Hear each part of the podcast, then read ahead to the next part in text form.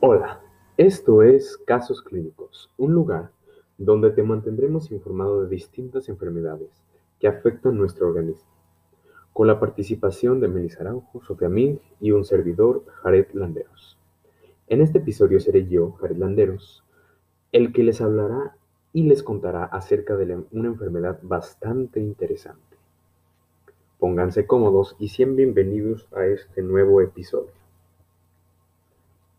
En esta semana hablaremos de la anencefalia, una enfermedad que afecta al cerebro, pero ¿cómo es que funciona?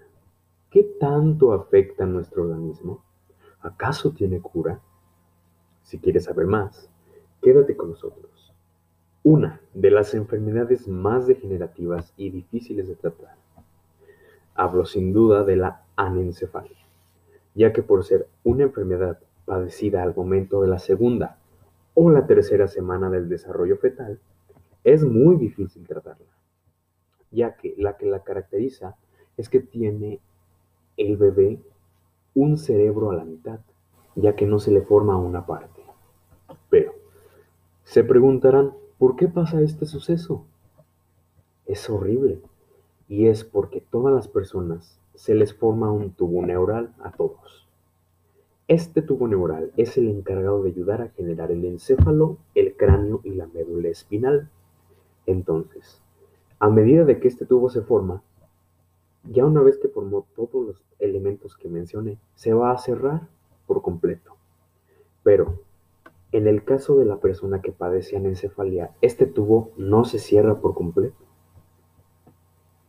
Entonces, lo que pasa es que se forma la mitad del cerebro, la que nos sirve para la coordinación y el pensamiento.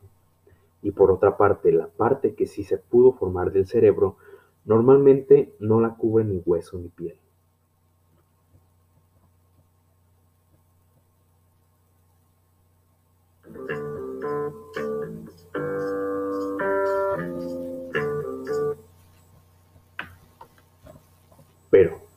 ¿Qué es lo que causa este déficit? Bueno, las causas casi siempre son desconocidas en la mayoría de los bebés, pero una causa podría ser un cambio que hubo en los cromosomas o en los genes al momento de la formación. Otra posible causa es el cuidado que tuvo la madre durante su embarazo. Por ejemplo, ¿a qué ambientes estuvo expuesta? ¿Eran peligrosos? ¿No eran buenos? ¿O qué eran los alimentos que ingería? Se realizó un estudio más a fondo en el cual se pudo deducir que consumir ácido fólico antes y durante las primeras etapas del embarazo podría aumentar el riesgo de tener esta enfermedad.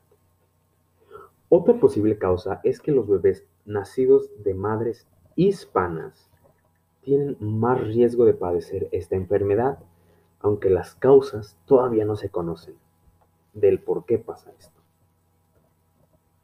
Desafortunadamente, no hay tratamiento para esta enfermedad y normalmente el bebé muere al poco tiempo de nacer con este padecimiento. Y es algo difícil de diagnosticar, porque en muchos casos se puede diagnosticar desde la formación en el vientre, pero no siempre.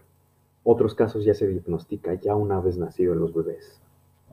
En conclusión, pudimos observar una de las muchas enfermedades neuronales que no tienen cura y que el índice de muerte que tienen al año es del 37.7%.